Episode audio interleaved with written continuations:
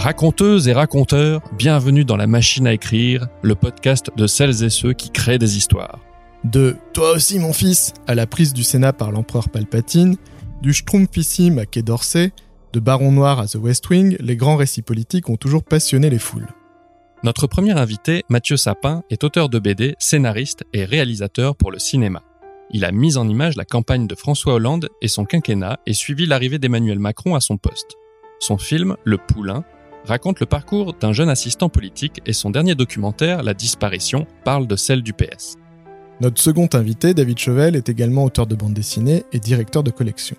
On lui doit de très nombreux albums, mais plus récemment Les Cinq Terres, dont il est l'initiateur et l'un des co-auteurs, une saga de fantaisie géopolitique qui mêle intrigue entre clans et lutte de pouvoir.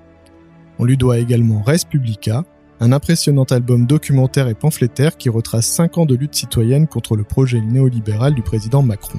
Voilà donc deux auteurs au cœur du récit politique. Alors, qu'est-ce qui fait un bon récit politique?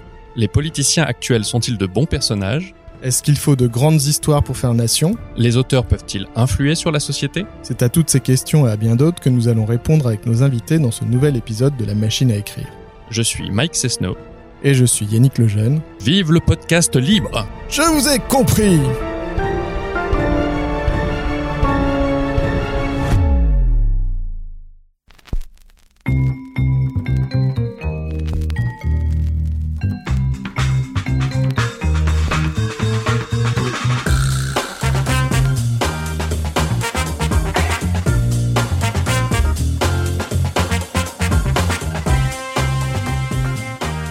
Bonjour David. Bonjour. Bonjour Mathieu. Bonjour. Alors dans notre podcast, on a une question récurrente qui sert d'intro, c'est qu'est-ce qui fait une bonne histoire?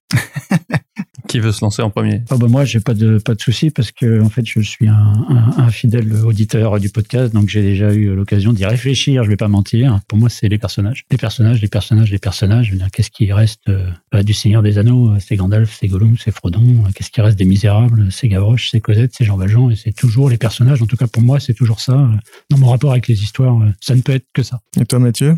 Euh, ouais, moi je suis tout à fait d'accord avec ça. Euh, c'est vrai que, alors là, moi, depuis un moment maintenant, je, raconte le réel, donc euh, les personnages existent déjà. Mais auparavant, quand je faisais plus de la fiction, euh, c'est vrai que j'avais d'abord des personnages en tête et après je les faisais se rencontrer et, le jeu des, des contrastes faisait que l'histoire prenait corps. Pour cet épisode, on va parler du récit politique. Pour vous, qu'est-ce qui fait un bon récit politique? Les personnages, les personnages, les personnages. Les personnages politiques.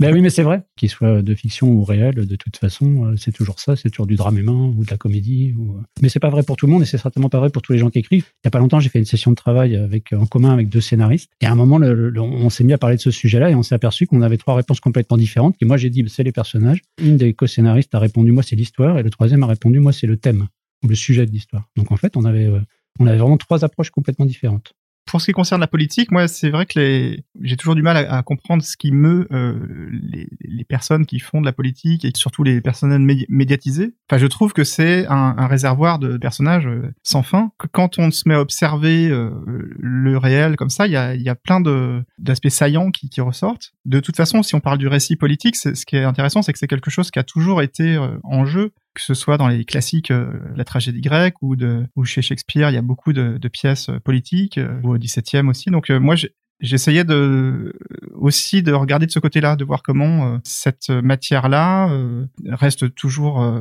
d'actualité. Et même si on prend Game of Thrones, par exemple, on n'est pas très loin. Enfin, je, je, pense que les scénaristes de Game of Thrones, ils sont, ils ont relu les pièces politiques de Shakespeare, par exemple. Ça me paraît évident. Et toi, qu'est-ce qui te décide quand tu fais campagne présidentielle ou le château? Pourquoi tu y vas? En tout premier lieu, j'y vais parce que l'occasion m'est donnée. Moi, c'est pas quelque chose qui m'intéressait particulièrement du tout. J'avais un intérêt pour la politique, mais pas, c'était pas quelque chose d'obsessionnel du tout. Je lisais très très vaguement la presse de temps en temps.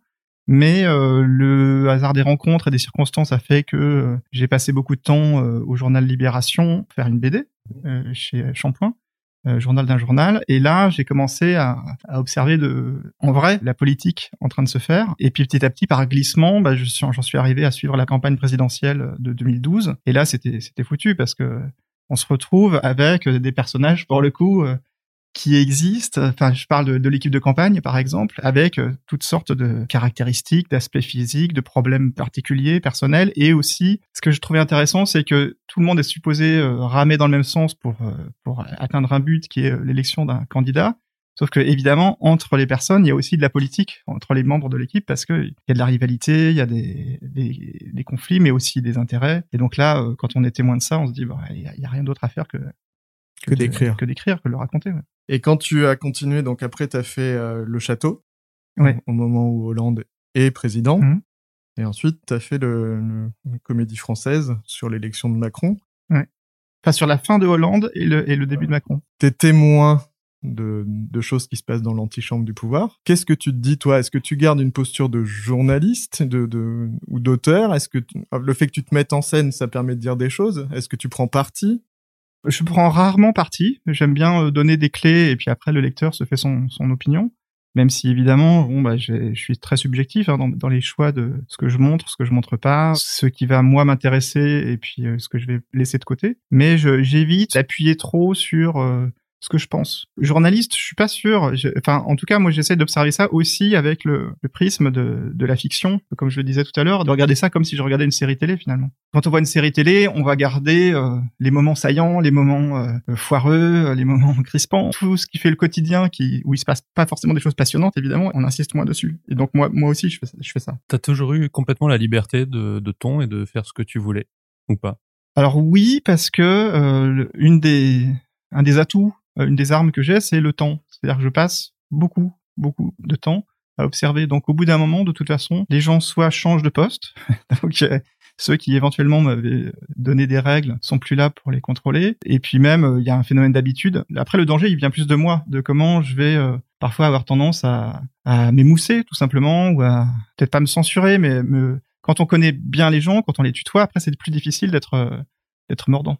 Est-ce qu'il y a des choses que tu as volontairement euh, décidé de retirer de tes, de tes récits, de tes témoignages, parce que tu t'es dit non ça vraiment ça va le ça va ça va lui faire du mal à la personne et que et que maintenant je me suis un peu attaché à elle et j'ai pas envie de lui causer du tort. Si on parle par exemple de Hollande, j'aime pas trop aller sur le terrain de l'intimité, tu vois l'intime, la, séquence euh, avec le bouquin de Trierweiler, c'est pas quelque chose avec lequel j'étais très à l'aise. D'autant que ce qui était quand même marrant, en l'ouvrant, je découvre que euh, il y avait trois personnes qui étaient au courant de l'existence de ce bouquin. Donc Valérie Travailer, l'éditeur, euh, Monsieur Beccaria, et une personne qui avait fait la coordination et qui se trouvait être une de mes cousines. C'était vertigineux parce que je me dis mais mais d'abord pourquoi elle m'a rien dit, mais elle a rien dit non plus à son à son compagnon. Et ensuite si elle m'en avait parlé, qu'est-ce que j'aurais fait de cette information?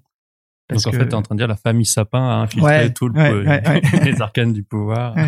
Et quand tu travailles sur euh, la transition Hollande-Macron, toi, de l'intérieur, tu vois arriver Macron? Non, parce que je regardais pas du tout. Ce... Moi, je voulais vraiment m'arrêter. Mon, L'objet de ma, ma démarche, c'était vraiment, j'avais fait euh, l'accession au pouvoir de Hollande, j'avais fait une bonne partie de son temps d'exercice, et comme on savait que c'était une fin annoncée, je me suis dit bon bah autant y aller et puis voir euh, à quoi ça ressemble une fin de règne. Et je m'arrête là. D'autant que celui qui était programmé pour arriver après, c'était Fillon, a priori. Mmh Donc, j'avais pas du tout envie de, de, de rempiler. Et euh, il y a eu ce twist, euh, bah pour le coup euh, vraiment scénaristique. Enfin, L'élection de 2017, il y, a un vrai scénario. Euh, enfin, elle est super bien écrite cette cette. J'allais dire cette, cette saison.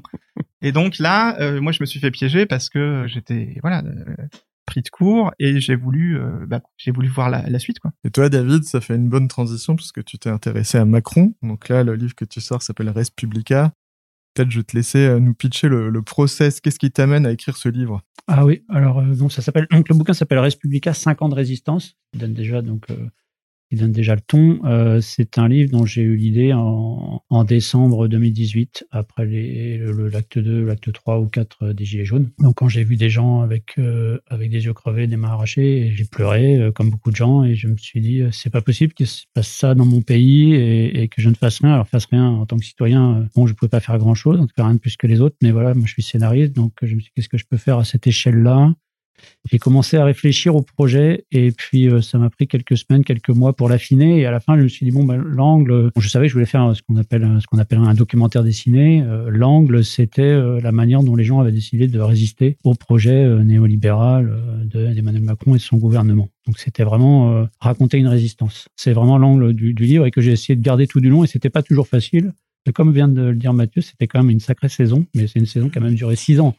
Parce que déjà, le scénario de l'élection, il est déjà assez invraisemblable, mais ensuite, tout ce qui se passe après, quand on y réfléchit chronologiquement parlant, c'est-à-dire les gilets jaunes, la réforme des retraites, le Covid, et maintenant, maintenant l'Ukraine, enfin, ça fait cinq années un petit peu bien rempli. On a été, entre guillemets, bien, malheureusement, euh, souvent malheureusement, servi par le réel. Donc, c'était ça, c'était ça l'objet du livre, sachant qu'on a, il y a eu un petit côté sans filet dans notre travail, puisque quand j'ai décidé de le faire avec Malo et qu'on s'est mis au travail, on n'avait pas la moindre idée de ce qui allait se passer après. C'était avant le, avant même le Covid. J'ai dit à Malo, écoute, on a, on a du, on a du, sur le passé, on a du, on a beaucoup de choses à raconter puisqu'on était sur la, la queue de comète, euh, on peut dire des gilets jaunes. je lui ai dit, si ça se trouve, dans les deux années et demie qui viennent, il va rien se passer. Je lui ai dit, ça m'étonnerait beaucoup.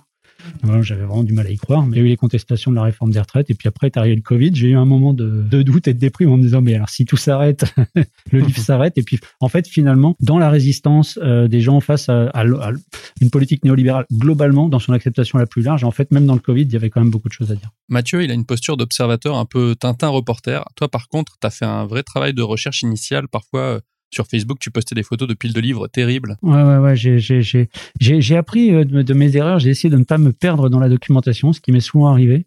Mais euh, je me suis rendu compte en faisant ce livre euh, que j'étais pas journaliste hein, et que quand on n'a pas ni les habitudes de travail, ni les compétences, ni le réseau, c'est parfois très très difficile d'aller trouver, chercher des sources ou des informations et Ouais, j'ai cru que j'allais devenir fou, hein, disons le tout net. J'avais prévu de bosser un an en fait sur ce sur ce livre. Passé, t'as, bossé J'y ai passé deux ans et demi. Ouais, parce que le livre est hyper dense. C'est-à-dire à chaque fois qu'on finit un acte, on a besoin de digérer ce qu'on a lu, on a besoin de s'arrêter, de faire une pause, d'analyser. Ouais, je c'est hyper fourni, quoi. Mais ça apporte une vraie mise en en perspective et une vraie matière à réflexion. C'était le but en fait. J'ai voulu être euh, comme comme c'est un bouquin d'opinion, enfin d'opinion, enfin c'est euh, c'est un livre. Oui, c'est, pas un travail non, c'est un livre d'une personne de gauche qui est pas d'accord. Enfin, ça se cache pas. Je pense que quand on voit la couverture, on le comprend tout de suite. Après, euh, j'ai essayé d'être très factuel. Donc quand, quand je veux démonter ce qui me semble être un mensonge d'État ou une manipulation ou des décisions politiques qui vont à l'encontre de l'intérêt général, il faut que je, il faut que j'argumente. Donc il me faut des chiffres, il me faut des citations, il me faut des entre guillemets des preuves. Et puis, mais parfois, c'est vrai qu'il y a eu des moments où j'avais tendance un peu à me perdre. Et puis, j'ai moi-même appris des choses au fur et à mesure. Et j'essayais de, de, redigérer de manière un peu simple ce qu'il y avait. Et parfois, c'était compliqué.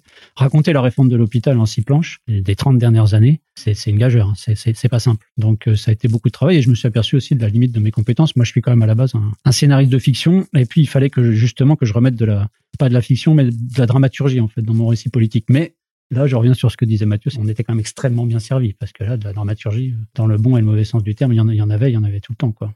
Et, comment vous avez travaillé avec euh, Malo? Vous avez, euh, tu euh, lui donnais un, un scénario, comment dire, très très écrit, ou lui, il, a, il participait aussi à... Il y a eu des, non, la plupart du temps, je lui suggérais des, des, des images et même au bout d'un moment parce que il a fallu qu'il dessine 350 pages en deux ans. Il n'en pouvait plus et il m'a dit en fait je vais jamais réussir à finir ce livre si tu me fournis pas l'iconographie. Et il y a eu des moments, des pages entières où j'ai passé euh, tranquillement huit fois plus de temps à chercher des images libres de droit, à lui donner à dessiner qu'à écrire mon texte en fait. Libre de droit parce que tu es obligé de pour les photos pour les dessiner? On a, on a essayé ouais. Non on n'est pas obligé. Apparemment il y a ah une jurisprudence récente qui disait qu'on peut a été jugé, on peut redessiner une photo s'il y a un propos, s'il y a un sujet, mais j'ai j'ai essayé dans la mesure du possible de de pas de, de, de, récupérer un maximum de choses libres de droit. Et puis ça me permettait parfois aussi d'élargir mon champ de, recherche. Le grand danger quand on fait des recherches internet, je pense que tous les gens qui, qui s'y sont essayés vont comprendre ce que je dis, c'est de un lien entre un, clic entraîne un clic entraîne sur le côté on voit ah, j'ai pas lu cet article, oh j'ai pas vu cette vidéo et puis trois heures plus tard retour au projet initial on dit alors de quoi qu'est-ce que je cherchais? Mais entre temps on a trouvé des choses.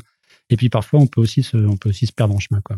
Vous êtes tous les deux euh, auteurs de bande dessinée. Qu'est-ce que ça apporte la bande dessinée par rapport au fait, par exemple, d'avoir écrit un, un, pamphlet ou un livre euh, juste texte? Ouais, ou fait un documentaire. Ouais. Mais en fait, la, la, la, force des images et puis la possibilité de faire des pas de côté. En fait, si tu fais un documentaire et que tu veux parler d'un sujet théorique, dans le bouquin, il y a des moments où, euh, où on, on apporte un sujet, par exemple, est-ce que être, euh, est-ce que la France est une démocratie, est-ce qu'une république est une démocratie, est-ce qu'elle, est-ce qu'elle a toujours été, est-ce qu'elle, est-ce qu'elle est destinée à l'être ou pas?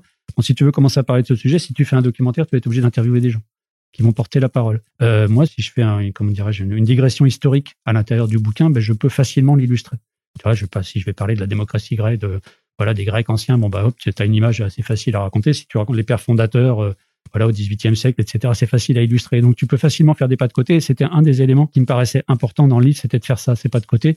Et puis, a l'utilisation parfois d'images, euh, d'images un peu fortes. Là, je, Je pense à, je sais pas, on avait utilisé quand on a parlé des vaccins et de, et de l'industrie pharmaceutique une image qu'on n'a pas inventée, une seringue remplie de pièces, par exemple. Bon, ben voilà, c'est la puissance du dessin, c'est la puissance de l'image, quoi, ce genre de choses. mais je pense aussi que le médium BD fait que c'est plus facile euh, de, le, de le diffuser. Si c'était un documentaire, euh, pour trouver des fonds, des financements, les gens sont beaucoup plus euh, réticents. Enfin, tu, tu vas avoir plus de mal. Là, moi, j'ai participé à un film documentaire qui s'appelle La disparition, qui parle de la disparition du Parti socialiste. On a réussi à le monter avec une. Donc c'est Jean-Pierre Pozzi, le réalisateur. Moi, je suis à mais on, a réussi à monter le truc et tout. Mais tu l'as, tu l'as coécrit avec lui?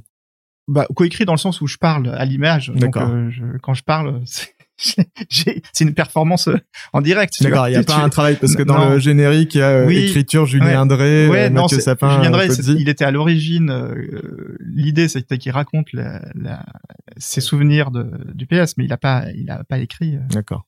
Non, non. Et donc pour non pour dire que au moment de la diffusion, on a rencontré beaucoup de difficultés parce que les cinémas étaient très réticents à parler d'un film qui qui abîme le Parti socialiste. Mm tout simplement. Et, donc, euh, bah, tu te retrouves avec un, problème d'accès, en fait. Alors qu'en bande dessinée, je, pense que tu as beaucoup plus de, liberté. Tu fasses un truc vraiment problématique, euh, mais je vois pas quoi, qui pour que les libraires décident de pas le, rendre accessible, ou l'éditeur.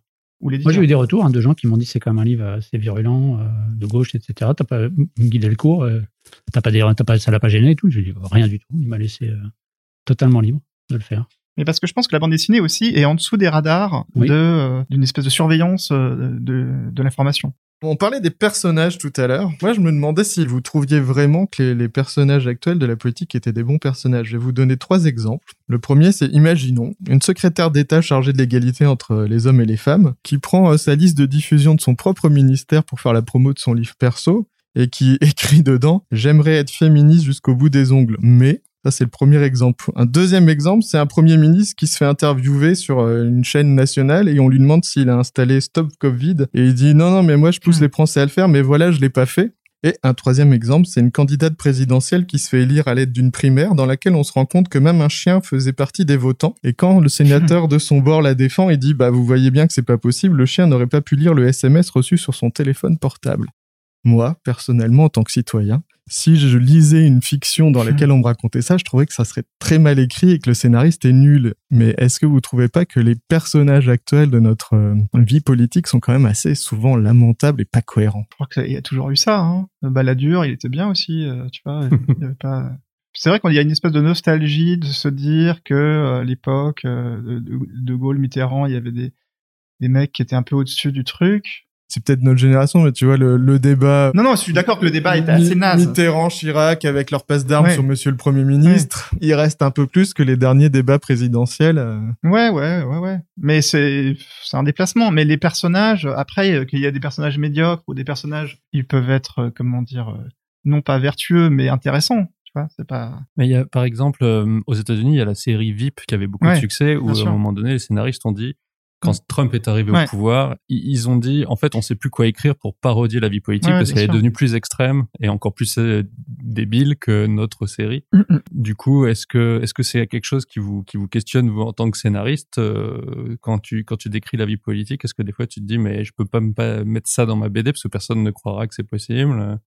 Est-ce qu'il y, a une vision d'auteur sur ce phénomène-là? Oui, bah moi, moi, c'est le prisme que, enfin, j'aime bien euh, justement montrer le côté ridicule de tout ça. Enfin, moi, j'ai été marqué là, je le raconte un peu dans, dans Comédie française, mais, j'avais eu un échange avec euh, Nathalie Kosciusko-Morizet que j'avais rencontré parce que euh, on cherchait à avoir des paroles de femmes politiques pour un film sur lequel que j'ai réalisé le poulain. Mais c'était pas une interview c'était vraiment une discussion un peu euh, off. Et euh, elle a eu un discours très très euh, sincère où elle nous disait que donc j'étais avec une des comédiennes de mon film. Elle elle, nous disait mais vous savez les hommes et les femmes politiques moi y compris ont tous des psychopathologies lourdes. Et là, je pense qu'elle était, enfin moi, je, j'étais vraiment reconnaissant, tu vois, qu'elle ait cette parole que je pense être sincère, parce que ça confirme ce que je pense beaucoup et euh, et puis d'autres d'autres paroles aussi, d'autres phrases euh, qui, qui me sont restées dans l'oreille, comme euh, on lui demandait comment on fait le quand on est homme ou femme politique, comment on fait la distinction entre l'intérêt collectif et l'intérêt personnel, et à quel moment on se dit,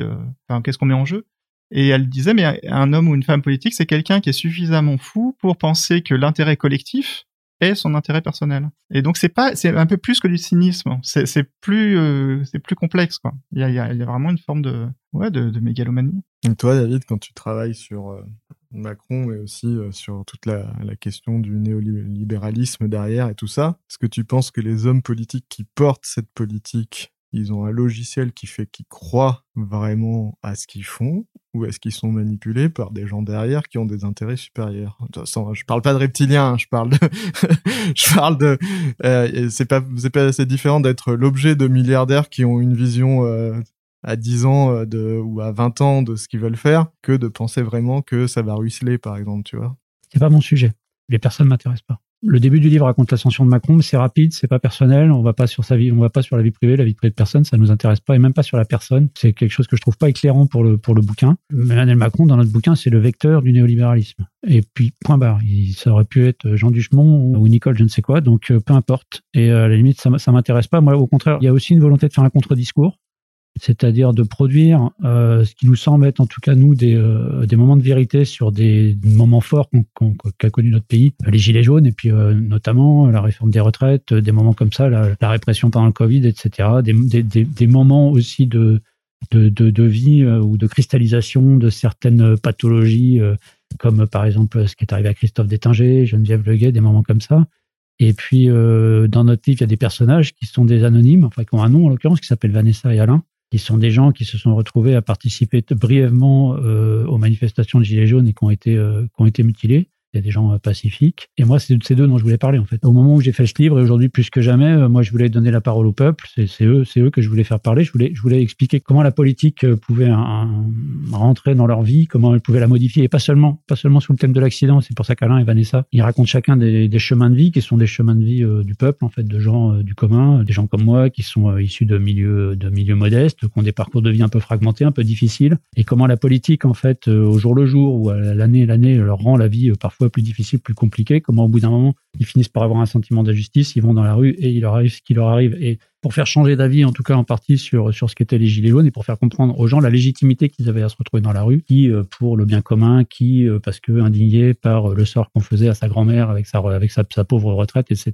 Donc des choses avec lesquelles tout le monde est d'accord. D'ailleurs, tout le monde a été longtemps d'accord avec les gilets jaunes et, euh, et, des choses qui étaient légitimes. J'ai évidemment parmi les personnages du bouquin, bon, il y en a plein. Il y a évidemment du personnel politique. Il y a Castaner omniprésent pendant les gilets jaunes parce que c'était lui qui occupait le poste. Il y a des membres du gouvernement qui sont millionnaires et ça conditionne leur manière de penser, comme Muriel Pénicaud. Il y a des gens comme ça dont, dont, on a été obligé d'analyser la trajectoire professionnelle, mais surtout politique. Mais la, les, les, personnes ne m'intéressent pas. D'ailleurs, j'en parle pas. Je pense que le, le seul adjectif que j'ai dû utiliser pour rebondir sur ce que tu disais, c'était ineffable et c'était un Marlène Schiappa.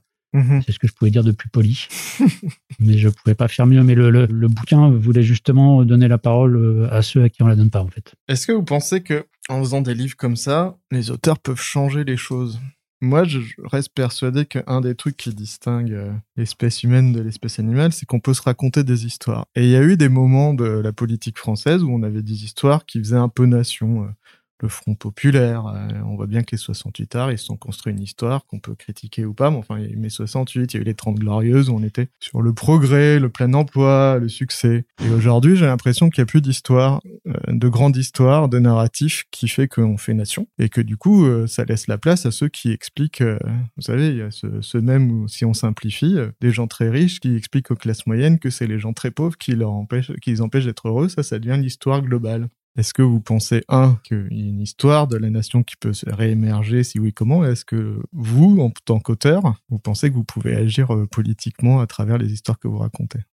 C'est assez vaste hein, comme question. Mais, euh, Vous avez quatre heures. Non, mais l'histoire de la nation, euh, déjà, c'est particulier parce que moi, je suis pas certain que que la nation, euh, est-ce que c'est un concept qui, qui qui va encore avoir du sens longtemps Ça, je suis pas sûr. Mhm. C'est amusant. Enfin, là, je t'entendais parler de narratif. Là, donc en ce moment, là, je, je travaille avec d'autres auteurs sur la, la campagne présidentielle et on essaye de raconter, on est six, euh, donc ce moment qui est tout, un moment un peu rituel, euh, voilà, tous les maintenant tous les tous les cinq ans, euh, il y a cette, euh, je sais pas comment le qualifier parce que c'est c'est il y a il y a du rituel, il y a du théâtre, il y a du c'est un peu comme le mondial, quoi. On se, mais il y a de moins en moins, en même temps, il y a de moins en moins d'excitation sur le sur le sur ce que ça raconte et en même temps il y a une saturation médiatique c'est-à-dire que ça, ça je sais j'ai du mal à, me rendre compte par le passé si est-ce que ça a occupé autant le champ médiatique mais en tout cas c'est le cas. Et d'ailleurs, euh, là, depuis qu'on a commencé cette bande dessinée il y a quelques mois, euh, il y a beaucoup déjà de réactions par rapport à cette BD, d'intérêt aussi médiatique. Et donc dans ce cadre-là, donc euh, là moi je, vais à des réunions politiques, etc. Et, notamment chez En Marche, ils utilisent ce terme-là de narratif.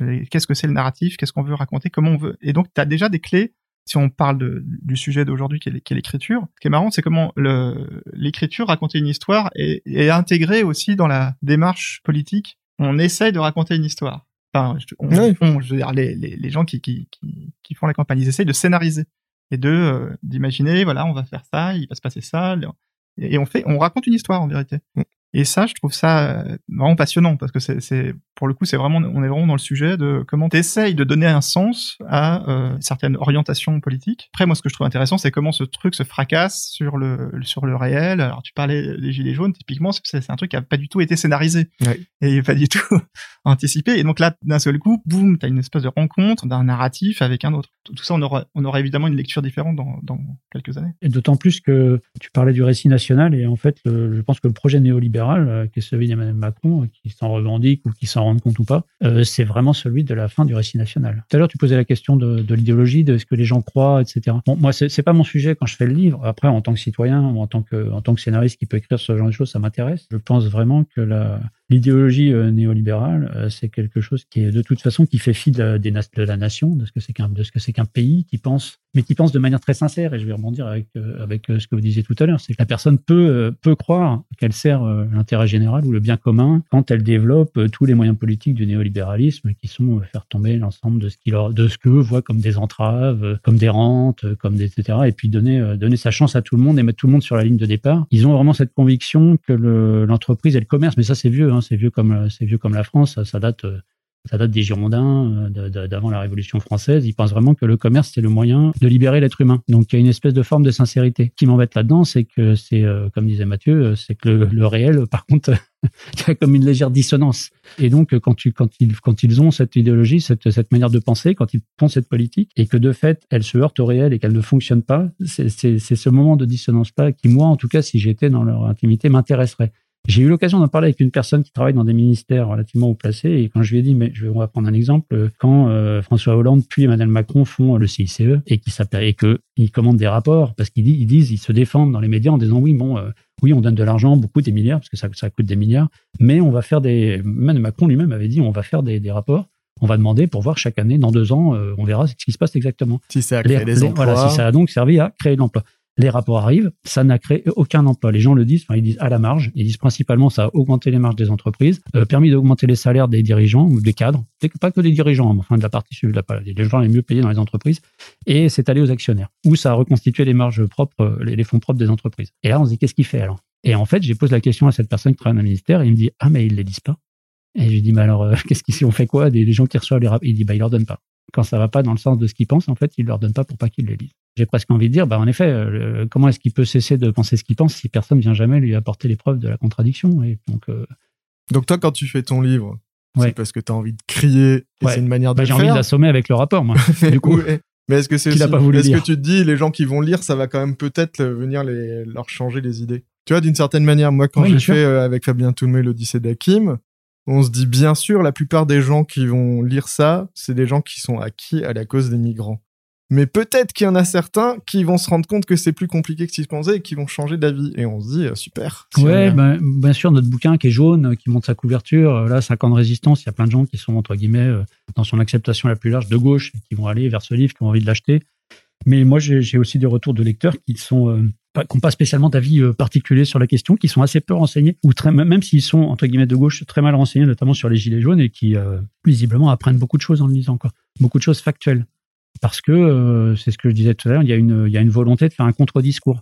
Je prends souvent cet exemple parce qu'il est euh, spectaculaire et tout le monde s'en souvient, Christophe Détinger. Là, je rebondis par rapport à ce que disait Mathieu. Je pense que même dans les ministères, ça devait travailler parce qu'il fallait, ou alors c'était instinctif, mais il fallait, il fallait raconter une histoire, une contre-histoire. Qui était ce type? D'où est-ce qu'il venait? Pourquoi il faisait ça? Pour justifier euh, la punition qu'on allait lui infliger, quoi. Et donc, moi, j'ai passé beaucoup de temps à essayer d'être euh, factuel et de raconter vraiment les faits avec son témoignage, celui de sa femme, et puis après, avec tout ce qui s'est passé, tous les gens qui étaient impliqués J'ai essayé de comprendre ce qui s'était réellement passé physiquement à cet instant-là et puis de tout raconter jusqu'au moment où on décide de d'envoyer en, voilà de lui de l'infliger 30 ans à 30 mois de prison. Il fallait rétablir une espèce de réalité parce qu'il y avait eu un, discours gouvernemental qui avait été et là eux ils font du storytelling. Je ne veux pas sortir le gros mot mais euh, l'anglicisme de service mais eux ils en ont fait beaucoup comme euh, Castaner en avait fait sur euh, euh, l'intrusion ratée dans l'hôpital de la Pitié-Salpêtrière. Mm, mm. hein, on a attaqué l'hôpital. Bon, on a vu ce que ça a donné plus tard. Et puis, il y a beaucoup de gens qui m'ont dit, par rapport aux événements qui sont compilés dans le bouquin, qui représentent comme 4 ans et demi de, de vie d'un pays, donc c'est quand même énorme, ils m'ont dit on a, on a oublié en fait. Et c'est vrai qu'on oublie tous. Hein. Les, événements succèdent à une vitesse assez folle, surtout depuis. Euh, j'ai l'impression moi que ça s'emballe, mais enfin bon, les moments avec le Covid ça ralentit, mais on a quand même l'impression qu'il se passe de plus en plus. C'est peut-être faux. Si ça se trouve il s'en passait autant il y a 15, c'est juste qu'on s'en souvient pas ou le regard qu'on porte dessus est différent.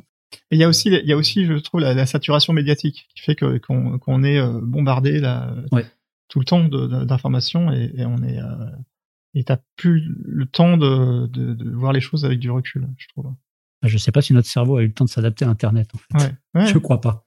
Ça, et puis c'est une, amplification de la stratégie du choc, c'est-à-dire tu reçois un truc qui est aberrant, mm. ça te choque, le lendemain tu reçois un deuxième, ouais. de suite, et puis Non mais tu vois, si on prend ce qui se passe en Ukraine et que tu fais le comparatif avec la guerre du Golfe, qui était euh, aussi euh, très euh, inquiétant, traumatisant, tout ce que tu veux, mais c'était TF1.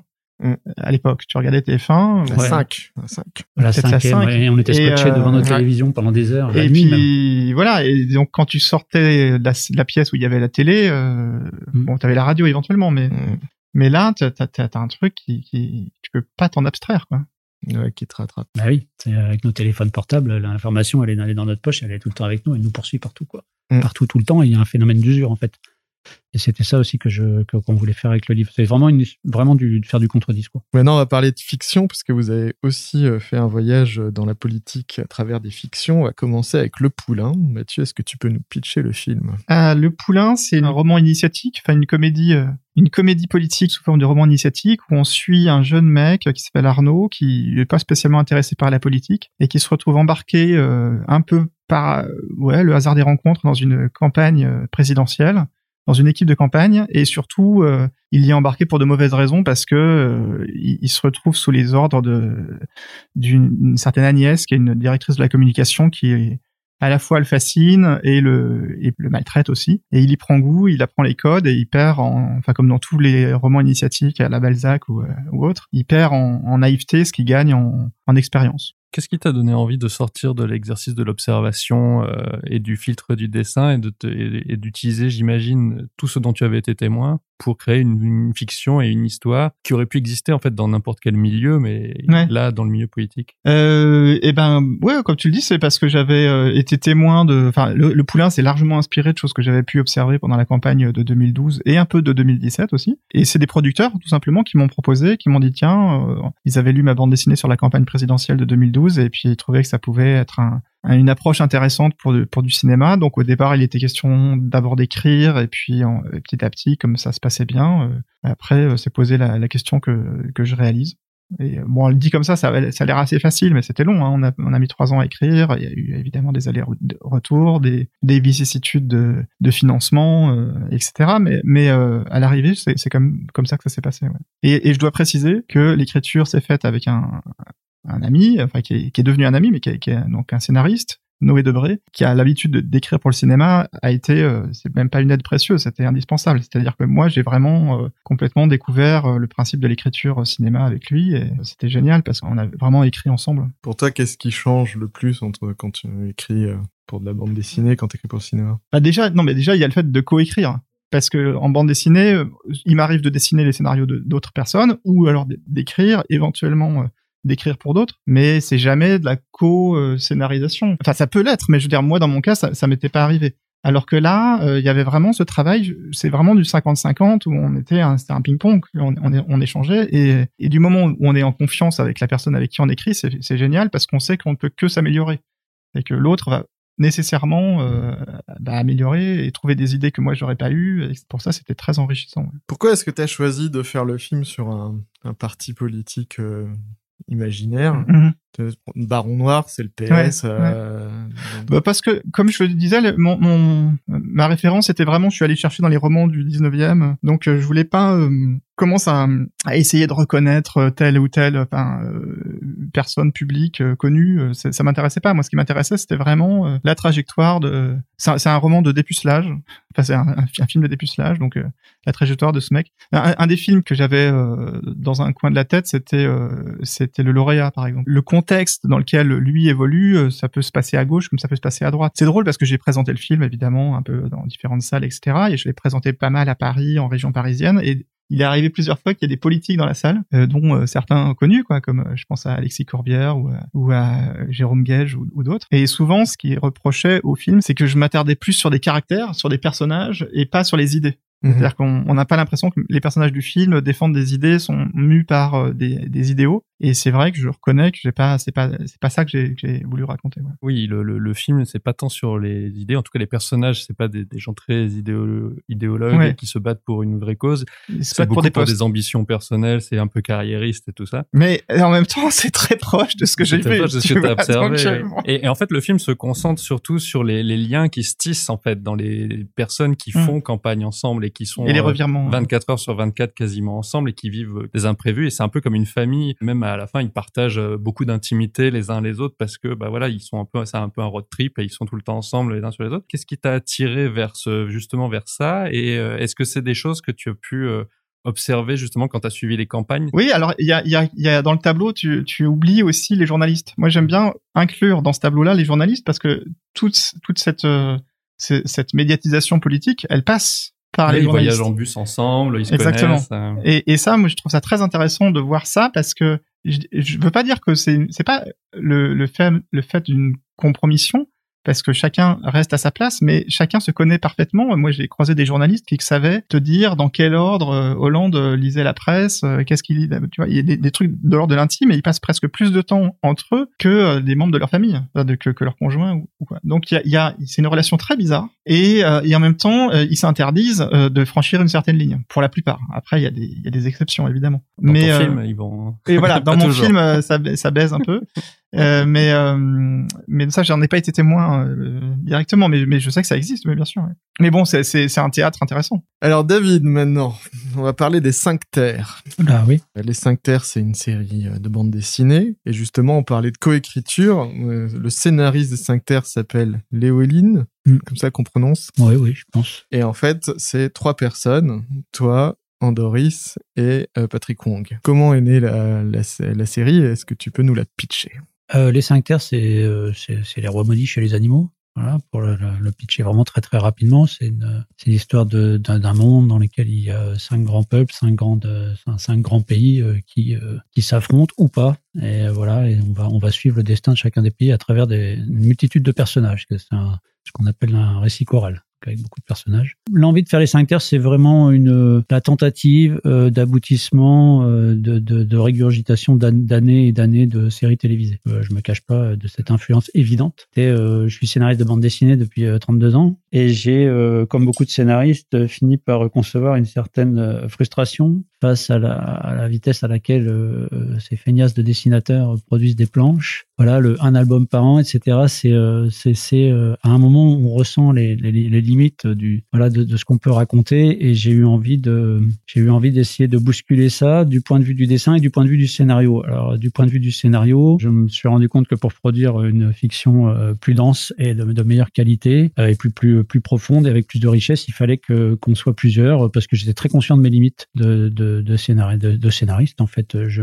un moment fondateur du moment où j'ai pris conscience de ces limites, c'est qu'un jour je me suis enfin décidé, j'ai fait la masterclass de Monsieur John Truby, qui est un Américain qui est un qui est un spécialiste euh, du scénario, principalement pour l'audiovisuel. C'était une très longue masterclass. C'était euh, c'était six jours, très intense, hein, donc 8 heures, 8 heures, 9 heures par jour à prendre des notes, à, essayer d'ingurgiter toutes les notions, les concepts qu'il nous balançait. C'est pas tant que j'en suis devenu un troubiste ou que je, cherche à appliquer ces recettes, c'est que j'ai euh, j'ai pris la mesure de tout ce que je ne faisais pas, de tout ce que je n'analysais pas, de tout ce que je ne comprenais pas. J'ai pris la mesure de mes lacunes en fait. Je savais que les scénaristes audiovisuels travaillaient à plusieurs. Je savais que je, m'étais intéressé comme tout le monde au travail d'un showrunner. Je savais ce que c'était comme ça, cette, la manière dont on écrivait une série télé un peu. Mais je suis rentré euh, très regonflé et en même temps très euh, conscient de, tout ce qui me restait à apprendre et de tout ce que je n'avais pas appris pendant toutes ces années. Et je me suis dit voilà, on va euh, on va travailler à plusieurs et à trois on va être meilleur. J'ai choisi des gens qui n'étaient pas forcément du sérail parce que je sais aussi pour l'avoir fait moi-même que le, le, le fait de, de, de n'écrire que de la bande dessinée et principalement de la bande dessinée de genre,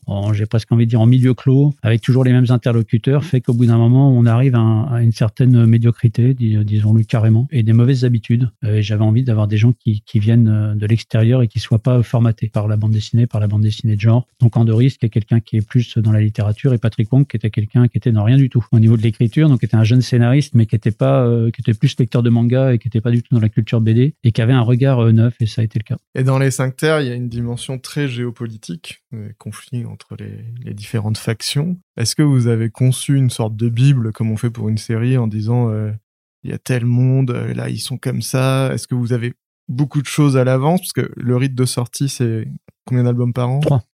Est-ce que vous saviez dès le départ où ça allait sur tous les cycles en ayant écrit toutes les interactions entre euh, les tigres, les lions, les singes, les pas du tout. On a quelques lignes directrices et puis après on, y va comme ça vient en espérant toujours retomber sur nos pieds et puis il y a des moments où, on, se, met la tête dans les taux et on serre très fort parce que ça ça retombe pas et puis on finit, toujours par y arriver. On vient de terminer le deuxième cycle. On est bien bien bien retombé sur nos pieds. Je suis très content mais c'était quand même un exercice d'équilibriste. Mais on a besoin nous de cette tension aussi hein, quand on écrit. Ça illustre ce qu'on disait tout à l'heure. Mélanie euh, Andoris nous a fait une bible énorme. Il y avait 100 pages Word.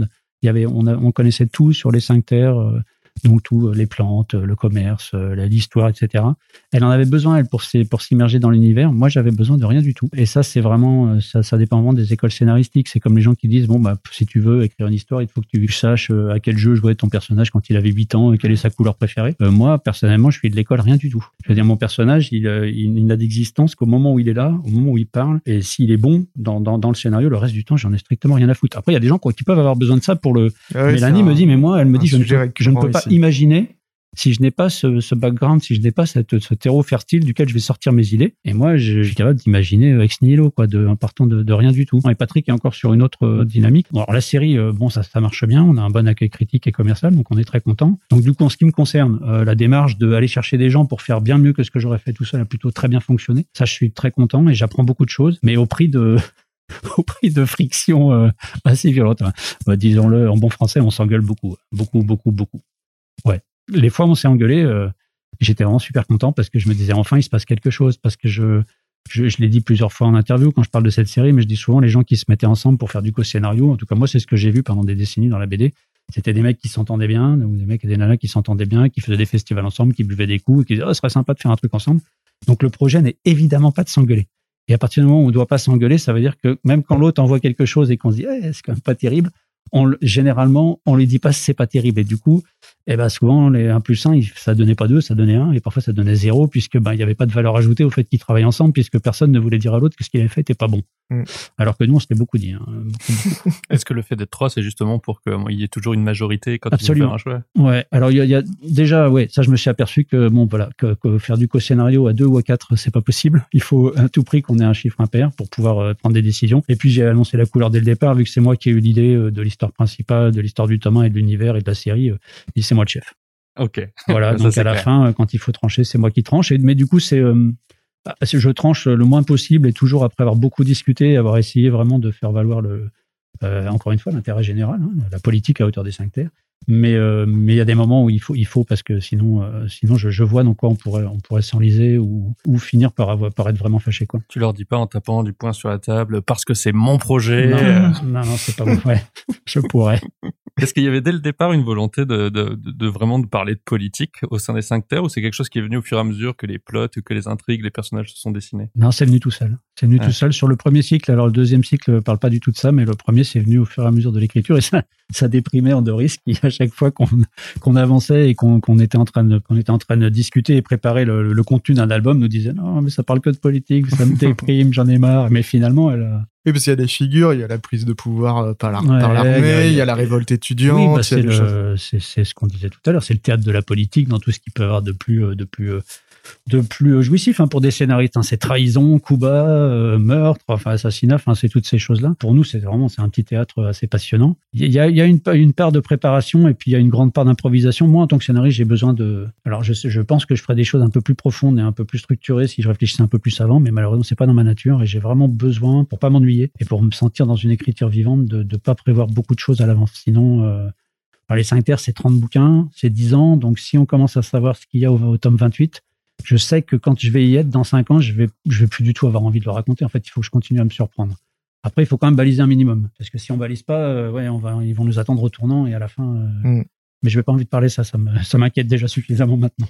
Est-ce que le ministère secret, c'est très écrit à l'avance Ah non, ouais, là, c'est, on est dans un cas de figure très différent. Ah, est-ce que tu, est-ce que vous pouvez pitcher euh, le- juste avant Ah. qu'on en parle? Alors, le ministère secret, donc, euh, ben, on est dans le cas d'une série euh, Politique. c'est- C'est, c'est politique, oui, on peut dire. euh, C'est, c'est une démarche assez différente parce que on est deux, mais moi, j'écris pas. hein, je, je, je dessine uniquement. euh, donc, c'est Johan Sfar qui, qui fait le scénario. Et là, il est en freestyle total. Euh, moi, je, je suis un des personnages. Donc, euh, moi, Mathieu Sapin, c'est-à-dire que je, je, mon personnage que j'utilise dans des, des récits documentaires, euh, là, euh, se retrouve embarqué dans une, euh, une fiction paranoïaque, complotiste, dans laquelle Johan aime bien ramener bah, plein d'éléments de à la fois de notre monde quotidien, donc des personnages connus. ça, on va croiser dans le premier tome bah, François Hollande, Sarkozy, Poutine. Euh, Trump et d'autres. Mais qui sont des agents, qui sait Et, pas. euh, et sont- donc le, le ministère secret euh, euh, part du principe que euh, c'est une société secrète qui euh, réunit les anciens présidents de la Ve République euh, vivants, mais encore qu'on va voir qu'il y en a qui sont encore vivants euh, alors qu'on pense qu'ils sont morts. Et donc les- ces anciens présidents sont, sont là pour s'occuper des vrais problèmes, des problèmes euh, réels qui menacent la France, euh, comme euh, les attaques de Reptiliens. euh, de reptiliens, d'extraterrestres, des ninjas complotistes, euh, etc. Et, et donc moi je, je, je me retrouve embarqué là-dedans à mon corps défendant. Et c'est assez c'est très amusant parce que Joanne s'amuse à, à détourner euh, ce que je ce que je m'efforce de raconter dans la dans mes récits documentaires. Et là il, il il utilise cette matière pour euh, pour alimenter des, des histoires complètement barrées. Et, euh, et on s'amuse beaucoup. Mais oui en effet je pense que enfin je suis pas dans sa tête mais je pense que il y a beaucoup de lâchage et beaucoup de d'impro ouais. connais euh, Hollande, le ministère secret? Oui bien sûr je vais je vais donner je vais alors, remis Qu'est-ce qu'il en impro. pense Bah écoute, il avait, il a bien réagi. Il en a même parlé euh, sur France Inter ou euh, dans euh, sur euh, dans un le journal télévisé de la cinquième. Donc euh, Faut que je donne Républicain à Emmanuel Macron hein, si je veux, Voilà. si je veux qu'il en parle. Il te reste plus qu'à rencontrer Albert de Monaco pour savoir s'il est content d'être un méchant. voilà. Euh, on va parler un peu de, de technique maintenant. On a déjà beaucoup parlé des, des personnages. On va parler des dialogues. Comment vous faites pour vous assurer qu'un dialogue sonne juste? Là c'est cuisine. C'est Moi, je j'ai pas j'ai pas de j'ai pas de technique, hein, j'ai pas de recette, j'ai rien. Je, je les lis pas à voix haute si c'est ça la question. Alors, je ne lis pas les, les, mes dialogues à voix haute, je ne les joue pas. Mais par contre, je sais que quand je, une fois que j'ai fini d'écrire euh, un découpage, c'est-à-dire une description, une brève description des cases et puis le dialogue, euh, je le laisse reposer et je- ce document que je fais, que j'ai depuis depuis toujours, depuis que je fais du scénario, je le fais toujours très en amont, c'est-à-dire au moins un an avant que le dessinateur travaille dessus, quand je peux. La plupart du temps, je le relis au moins dix fois en ne lisant que les dialogues et, en, et tout tout ce qui accroche la langue, tout ce qui me tout ce qui m'écorche sur un, un mot, un verbe, une virgule, un adverbe mal placé. euh, et je, je, je polis, je polis, je polis ça, je le refais, je le refais au moins, quand un bouquin sort, je l'ai relu au moins, au moins dix fois, minimum. Est-ce que ton expérience d'éditeur, qui a l'habitude de relire aussi le travail des autres, t'aide euh, particulièrement dans cet exercice j'ai du mal à avoir du recul sur ce que, je, je sais ce que m'a apporté mon, mon travail d'éditeur euh, du point de vue de mon approche euh, des projets, ma, ma compréhension euh, du marché de la bande dessinée, ma compréhension des enjeux, de, du placement d'un livre, euh, de la réflexion en amont. Mais par contre, sur le travail technique, là, j'ai du mal à avoir du recul là-dessus. Donc, euh, non, non, c'est vraiment, euh, bah, euh, au bout de 32 ans, il faut quand même que j'ai appris deux, trois trucs quand même dans mon métier, quoi. Donc, je suis loin d'être un très bon scénariste, mais je sais que sur les dialogues, euh, c'est pas mal. Et, mais c'est vraiment à l'usage, à l'expérience. Et c'est vraiment ça, cette espèce de relecture. Je me mets dans un espèce d'état assez particulier qui est celui de la personne qui lit la BD, mais sans les dessins. J'essaie de la lire d'une traite, avec tous les dialogues et de voir comment s'enchaîne. Il faut que ça coule, que ça coule, que ça coule. J'attends pas, si tu veux, que le, dessinateur soit passé par là et, et placé et fait un premier storyboard, même si à ce moment-là, je relis encore. Et il y a encore des changements, puisque c'est vraiment à ce moment-là qu'on fait le livre.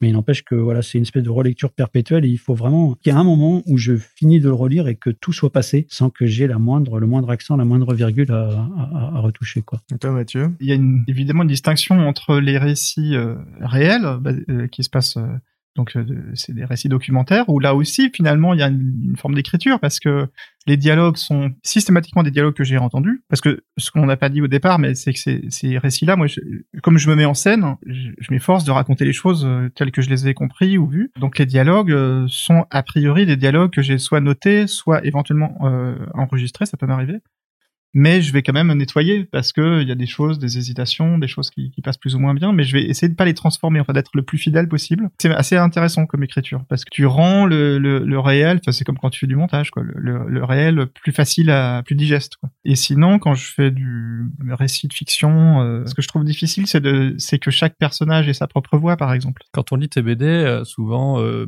justement, quand on sait que c'est des choses qui sont tirées de vraies choses Ouais. que tu as vues ou des choses que Ouais. des gens ont vraiment dites, euh, moi, moi, je trouve qu'il y a toujours beaucoup de justesse. Euh. On a l'impression que c'est très fidèle, que c'est ça prend, enfin, qu'il n'y a pas de jugement et que c'est vraiment euh, ça, ça tient pas non plus à servir la, la personne, mais ça tient pas non plus à, à la, Mhm. à la détruire. Et d'ailleurs, on le voit dans la disparition dans le film. À un moment donné, je sais plus comment il s'appelle, mais il y a un Ah oui, personnage assez Gérard truculent. Voilà, qui re- on le voit. Il y a une petite séquence où il relit et parce qu'il veut vérifier Ouais, en ouais, ouais. gros comment il, il lui-même paraît dans la BD. Et il dit juste, c'est juste. Ouais. On sent pas que c'est- il y a pas de c'est pas bien, c'est bien. Et en fait, il peut accepter même Ouais. de, ce qui pourrait être dévalorisant.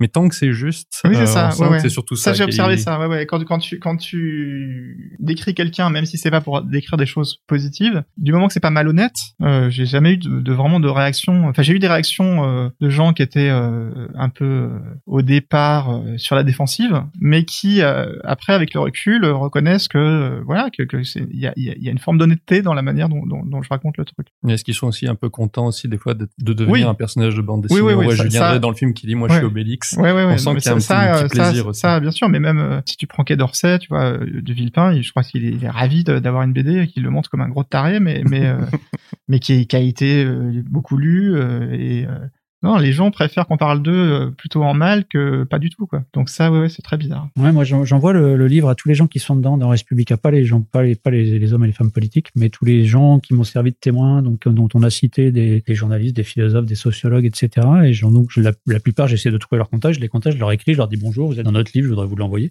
Et j'ai que des, des retours euh, de gens très contents, ou très surpris, qui me disent mais qu'est-ce que je, qu'est-ce que je fais dans votre bande dessinée Et qui après le reçoivent, ils disent ah bah c'est cool, je me suis vu, et c'était euh, voilà, et ils sont à peu près tous euh, voilà, personne m'a insulté en tout cas pour l'instant. La bande dessinée, elle revient de loin aussi dans le champ culturel. Enfin là, les gens dont je parle hier, euh, j'ai reçu un message de, de voilà de, de Chantal Jacquet qui, est, qui est philosophe et professeur de philosophie à la Sorbonne. Donc euh, elle aurait pu me dire écoutez, vous êtes gentil, mais Qu'est-ce que c'est que que, que Mickey vous voulez que je fasse de ça? Mais pas du tout.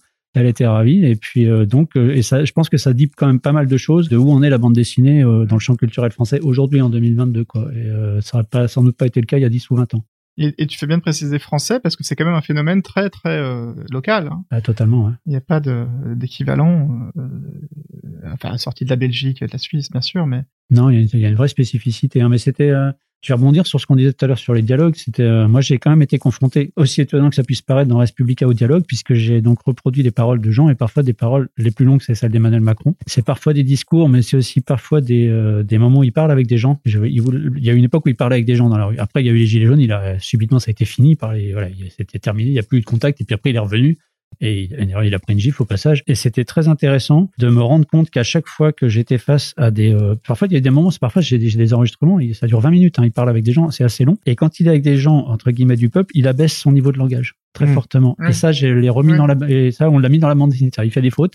Il parle pas bien, comme on pourrait le dire, Ouais. parle, parle mal. Et ben Ouais. dans la BD, je l'ai fait parler comme euh, comme il parlait en fait. Mais c'est une, c'est aussi une question qui m'a traversé. euh, je me suis dit qu'est-ce que je fais dans les, euh, qu'est-ce que je fais dans les retranscriptions de paroles des gens, parce qu'on on, souvent, on, quand on parle comme on est en train de le faire maintenant, on, on commence une phrase, on la finit pas, euh, on change d'idée en cours de chemin, on fait une erreur, on revient en arrière. Moi, je fais un bouquin, donc il faut quand même qu'il soit agréable à lire, et donc j'ai essayé, donc tous tous les gens que j'ai cités, j'ai essayé de, j'ai retouché par-ci par-là, j'ai enlevé une répétition, enfin j'ai toujours, mais en gardant vraiment le plus proche du sens. Et par contre, dans le discours politique, euh, là, non, j'ai été impitoyable, j'ai mis, euh, j'ai mis exactement ce qu'ils avaient dit mot pour mot.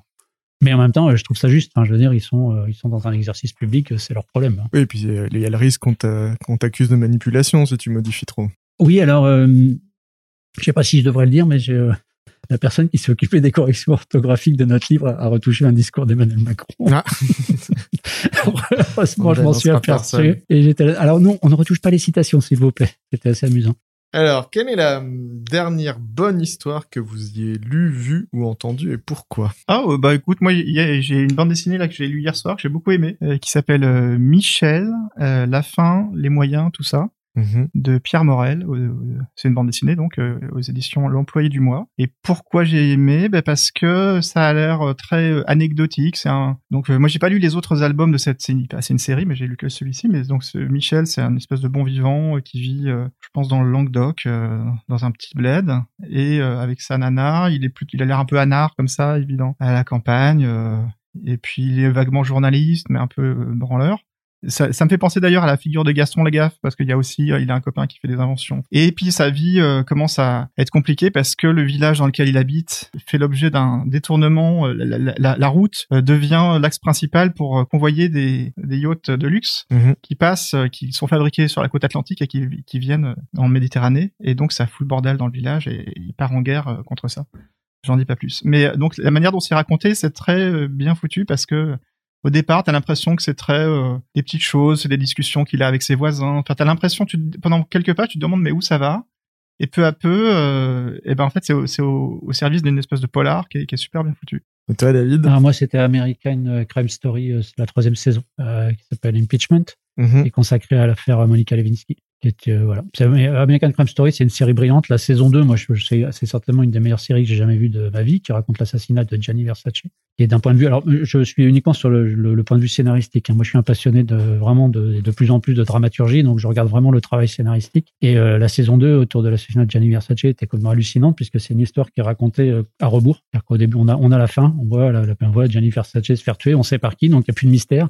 Et ensuite, on va remonter dans le temps euh, le, le- le fil de, de la vie de- du, du- tueur et de sa relation avec Versace, etc. Et on recule, on recule, et à chaque épisode, on se dit, mais il n'y a plus rien à raconter. Et il creuse et il creuse, et il y a tout le temps à raconter, et c'est vertigineux, et c'est un- un- une écriture incroyable. Et la saison 3 est aussi brillante, euh, c'est euh, donc, elle raconte euh, Monica Lewinsky et Bill Clinton, donc tout le monde connaît l'histoire, mais surtout, elle est traversée par un personnage que moi, je connaissais pas du tout, que les Américains connaissent bien, qui est Linda Tart. Ah Et qui, est, est, qui est celle qui l'a manipulé un peu. Voilà, absolument, et qui, est- qui travaillait, euh, qui travaillait à la maison au début à la Maison Blanche, puis au Pentagone, et qui est un personnage incroyable, qui est avec une prestation euh, d'actrice qui, est- qui est complètement folle, mais surtout des, des- voilà, une profondeur d'écriture. C'est intégralement, euh, je crois que cette, cette saison a été un- intégralement écrite par des femmes, et il y a une finesse d'écriture. euh, enfin, c'est vraiment un modèle, quoi. Moi, j'ai, j'ai- voilà, vraiment beaucoup aimé. Et, et qu'est-ce que tu penses de, par exemple, euh, euh, True Detective? Ah, J'ai détesté. Parce que moi, c'est ça. la première, j'avais beaucoup aimé, puis il y a la deuxième moins, et la troisième, il y a un truc d'écriture où t'avais l'impression qu'ils avaient tout balancé dans les trois euh, premiers épisodes, et puis qu'après t'as un délitement. Ah, J'avais oublié cette, ce naufrage. J'ai tout détesté, tout intégralement. Même la euh, première saison à tout. Cette espèce de mystique. à- de- Enfin, à la fin, c'est que c'est comme le- ils ont arrêté le tueur parce qu'il s'était mis de la peinture verte sur les doigts, si je me souviens bien. Ça, c'est dans les oreilles. Je m'en C'était complètement- Ah, C'était complètement. Quand on mettait le scénario à plat, c'était complètement con. Et puis il y avait ces vieilles Mais histoires. pire dans les, su- dans les ces vieilles suivantes. histoires de vieux mecs euh, de 60 balais moches euh, dont tombe amoureux des filles sublimes de 25 ans. Enfin, je veux dire, arrêtez les gars, quoi. Allez vous pendre avec vos conneries. Non, non, c'était insupportable. Quel est le scénariste que vous admirez par-dessus tout? Moi, par exemple, quand j'étais gamin, euh, bah, c'est très très bateau. Hein, je suis désolé, mais mais euh, Van Hamme, moi, ça me, tu vois, j'étais fan de de Torgal ou euh, la le grand pouvoir du Schnickel ou Mhm. quoi. Et c'est, je me souviens que c'est une des premières fois où je me suis dit ah ouais, c'est vachement bien écrit. euh, c'est. Enfin, j'adorais le dessin, mais j'avais euh, la conscience qu'il y avait une écriture derrière qui était pas la même conscience que quand je lisais euh, bah, Tintin par exemple ou les Schtroumpfs ou, euh, ou ou les scénarios de Goscinny tu vois Goscinny ça, je, je voyais l'efficacité et je prenais beaucoup de plaisir à lire Astérix ou, ou Lucky Luke ou autre mais je, je réfléchissais pas euh, à, à à qui avait écrit ça et ça m'est appa- apparu plus je te dis avec Torgal et, et le grand pouvoir du Schnickel Mhm. euh, donc je vais pas dire que c'est le plus grand scénariste pour moi, mais mais c'est c'est c'est C'est un qui t'a juste marqué. un- voilà un souvenir qui est à partir de, de ce moment-là où je me suis dit tiens il y a euh, il y a une démarche et euh, et moi qui aime euh, la BD et qui ai envie d'en faire, euh, bah ça me ça me questionne. Ah bah moi c'est Alan Moore comme tout le monde. hein. Mais euh, voilà, mais c'est parce que. euh, mais Tout peu- Alan Moore ou il y a des œuvres particulières? Ah ouais, non, mais moi, tu me parles du scénariste. Donc, euh, Mm. voilà, c'est lui. Non, non, j'aime pas du tout tout ce qu'il a fait, mais euh, c'est juste que c'est lui qui m'a donné envie de faire de la BD. C'est même lui qui m'a fait me rendre compte qu'il y avait de la bande dessinée. Mais c'est exactement ce que disait Mathieu. C'est que moi, j'ai lu de la BD gamin, mais sans intérêt particulier. C'était anecdotique, comme je lisais autre chose, et puis je m'en foutais. Et c'est le jour où j'ai lu donc V pour Vendetta, et j'avais 19 j'avais 18 ans. Que je me suis non seulement aperçu que la bande dessinée, ça pouvait être ça, mais que je me suis aussi dit, ah, mais il y a quelqu'un qui écrit, il y, a un nom, et il y a, quelqu'un qui a quelque chose à me dire, à moi en particulier. Et, là, je me suis je me suis rendu compte pour la première fois de ma vie qu'il y avait un scénariste. Avant, je m'en fichais complètement de ce qu'il avait écrit, ce qu'il avait écrit sur le livre. Et donc, c'est lui, et euh, c'est le meilleur pour moi. Mais bon, il a changé ma vie, euh, euh, indépendamment de sa volonté, mais et aujourd'hui, ça reste encore voilà, la grande figure tutélaire. C'est quelqu'un que j'admire beaucoup. Mais c'est intéressant aussi, Alan Moore, parce que je trouve qu'il y a un rapport au dessin qui est particulier. Après, c'est mon point de vue français, mais les, les, dessinateurs de ces séries me semblent moins intéressants que ces scénarios. Et euh, enfin, en tout cas, ils sont vraiment au service euh, du scénario. Souvent, tu vas vers une bande dessinée d'abord passe par le dessin parce que c'est le dessin qui, t'attire. Et, et Alan Moore, il y a ce truc particulier où euh, tu es attiré par l'histoire. Et, et, enfin, je pense pas que tu dis ah trop bien les dessins et bon voyons ce que ça raconte. Peut-être sur Watchmen c'était plus facile d'accès peut-être avec un.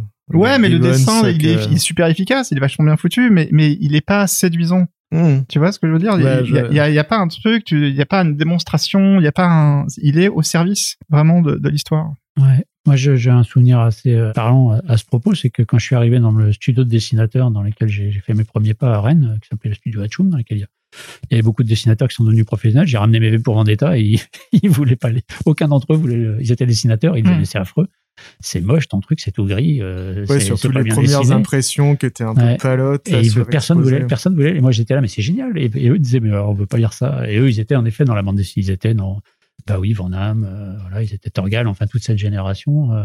et moi, je, je, leur disais non, mais ça m'intéresse pas vos trucs. Donc euh, c'était vraiment voilà. Mais il y a quelques années, j'ai eu la chance d'interviewer Alan Moore et on parlait de Fromel et on parlait de cette question-là du fait que le dessin d'Eddie Campbell est quand même pas hyper accessible. Et il m'a dit oui, avant que ça soit un succès, on a coulé huit maisons d'édition. Ah. ouais, Mad euh, Love. Ah oui, sa maison à lui. Euh. Quel est le meilleur conseil d'écriture que vous ayez reçu? Alors moi, ça va aller vite, j'en ai jamais reçu aucun. Même Truby, il t'a pas donné. Papy, il m'en a pas donné personnellement. Collectivement, il m'en a donné beaucoup, mais à titre personnel. Si, il y a une chose, il y a un truc dont je me souviens très bien parce que je le ressors souvent dans nos discussions. Alors c'était donc c'était c'était John Trouvier, c'était pas c'était pas ça ne m'était pas destiné à moi, mais c'est très intéressant et il disait euh, toute scène d'action ralentit l'histoire. Et ça j'essaie de pas l'oublier et je trouve que c'est très très juste. Sauf quand la scène d'action est l'histoire, par exemple dans Mad Max. Sinon, ça va nous donner un film de deux minutes. mais, sinon, mais c'est très vrai. Et, euh, et je sais que moi, j'ai, c'est une erreur, c'est une erreur de, de mauvais scénariste de genre que j'ai que j'ai pu faire pendant des années, de, de prendre six pages dans une histoire pour raconter les mecs qui se tapent dessus, alors que franchement, j'aurais mis trois cases mon, voilà, mon histoire, elle aurait, elle aurait été plus riche et elle aurait mieux avancé, elle aurait plus avancé, quoi. c'est un, peu un des travers qu'on retrouve, euh, surtout là, sur, récemment dans les films Marvel, où des fois il y a 45 minutes de scènes d'action ou dans Transformers qui nous sortent en fait de l'histoire et qui ralentissent euh, sous prétexte de créer de, de, de l'entertainment, en fait, euh, lasse le, le public. C'est probable, mais je crois sur parole, mais moi je, sais pas, je, je, suis allergique aux super-héros de manière générale. Et toi, Mathieu? Moi, j'ai lu euh, écriture euh, de Stephen King, qui a, qui a un livre très accessible et, très intéressant sur euh, sa manière d'écrire. Je suis pas du tout un grand fan ni un grand connaisseur de Stephen King. Hein. J'ai lu peut-être un bouquin de lui ou deux. Mais ce livre-là, euh, donc écriture, il explique, c'est un peu autobiographique, et il explique aussi bah, comment il écrit. Et, et, dedans, il y a plein de conseils vraiment parlants, je trouve dont un qui m'a fait penser à ce dont tu parlais tout à l'heure. Il dit, alors lui, il a une discipline, il écrit un roman, bon, en général, euh, pas d'une traite, mais enfin, il, y va, il, suit son cours, et puis, euh, une fois que c'est terminé, il prend le roman, si je dis pas de bêtises, hein, et euh, il le met dans un tiroir d'un meuble, et il passe à autre chose, et il attend six mois, je crois, ou un an. Et, un an après, donc il a fait d'autres choses, hein, et un an après, donc il sort le, roman en question, et il le relit, et là, évidemment, il voit plein de choses qu'il n'avait pas vues à, à ce moment-là. C'est plus facile à faire quand tu as les moyens de Stephen King, je pense. Euh, non, c'est une question de discipline. Parce que ça, ça c'est pas une question d'argent. Tu veux dire que pendant ce temps-là, il faut, pendant ce temps-là, il faut un petit peu la oui, non, mais si tu t'y prends un an plus tôt, et puis voilà. mais euh... au départ, quand il avait du mal à faire bouffer sa famille, je pense qu'il ouais, il avait sans doute plus de mal à le faire. Mais, après, euh... après, il peut. Donc, euh, pour le coup, je, je pense, enfin, je, je, vois ce que tu veux dire, mais mais c'est c'est pas, ça nécessite pas des moyens non plus. tu vois, c'est c'est une, une espèce de mais je, mais ça, ça me parle. Mmh. Moi, j'arrive pas du tout à le faire parce que j'ai les, bah, si t'attends un an en plus, euh, l'actualité va avancer. Non, mais je le fais de, de façon différente. C'est-à-dire que, par contre, je vais pas, je vais prendre du temps. Maintenant, j'ai, je ce luxe, par exemple, de demander à mes éditeurs de pas me donner de date de, de sortie. Et donc de prendre le temps qu'il faut pour faire un livre. Et euh, Bah là, sur la, sur la campagne présidentielle, t'as une date, non? Oui, là c'est une, excep- une exception, mais mais il y a des livres que j'ai mis 3 ans, 4 ans, 5 ans à faire et qui seraient très différents si j'avais dû les faire. Dans en général, c'est un an ou deux pour pour pour une BD. Et toi, David, est-ce qu'il y a un, un bouquin aussi qui est référence? Euh, Peut-être celui de Truby ou peut-être pas? Aucun. Je sais, j'arrive pas à les lire. Je m'endors euh, au bout d'une page. Je suis incapable de lire un livre de théorie sans m'endormir. Je me souviens d'avoir eu une discussion euh, euh, avec toi et d'autres collègues, euh, directeurs de collection chez Delcourt, et que tu disais, moi, je veux pas lire ça. Et finalement, t'as quand même été faire le stage de, Ouais, de Truby. mais Est-ce que tu peux peut-être dire à, à ceux qui résistent, parce que souvent, les, les réticences des gens, c'est de dire, ah, mais moi, je veux pas qu'on me donne une méthode parce que ça va me cadrer tellement que ça va me casser toute créativité. Ouais, ouais.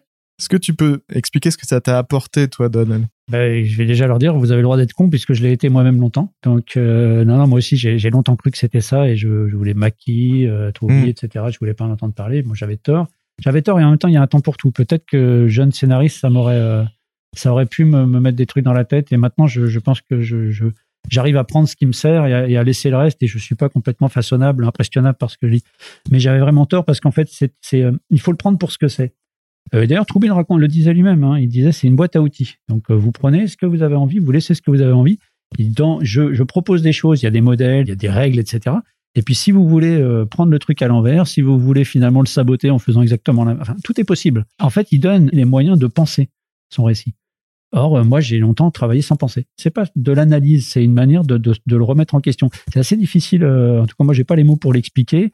Et autant dans un livre, je trouve ça compliqué parce qu'en effet, un livre ressemble à une méthode quand même. Autant euh, j'invite tous ceux qui peuvent le faire, parmi nous, euh, tous les gens qui sont auteurs et qui cotisent pour la formation professionnelle et qui ne le savent pas, qu'il y a de l'argent qui les attend, parce que moi, j'ai moi, bah, j'ai fait une la masterclass, elle était, elle a été financée quoi par l'AFDAS parce que que je cotise depuis euh, depuis 30 ans pour ça, donc c'est normal.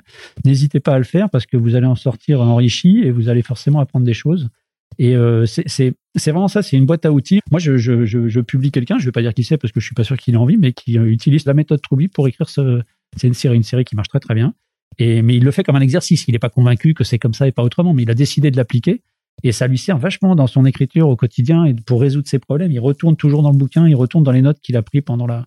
Et puis euh, voilà, vous pouvez Mais c'est en, utiliser. euh, pardon, c'est en anglais la, la, la masterclass. Ouais, c'était en anglais. Ouais. Mais il y a une traduction. euh, Il y avait une traduction, dans les oreilles. ouais. ouais.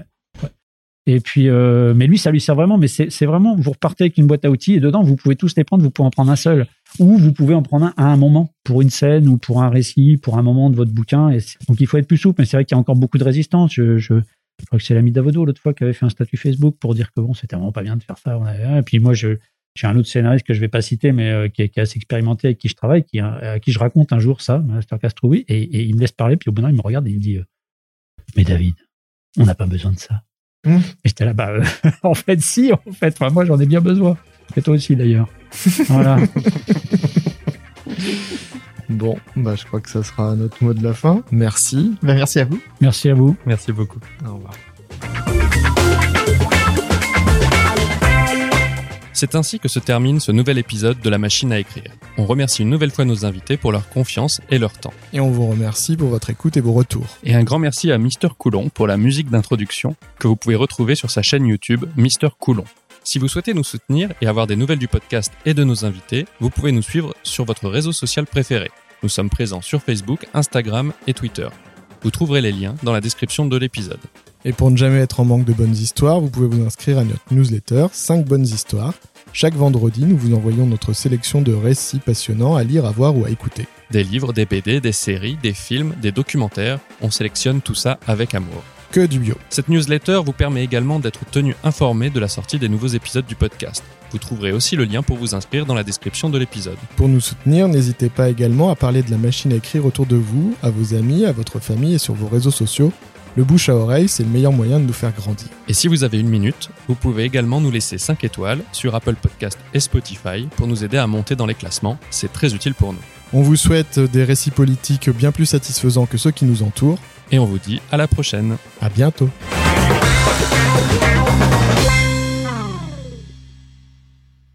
Au revoir.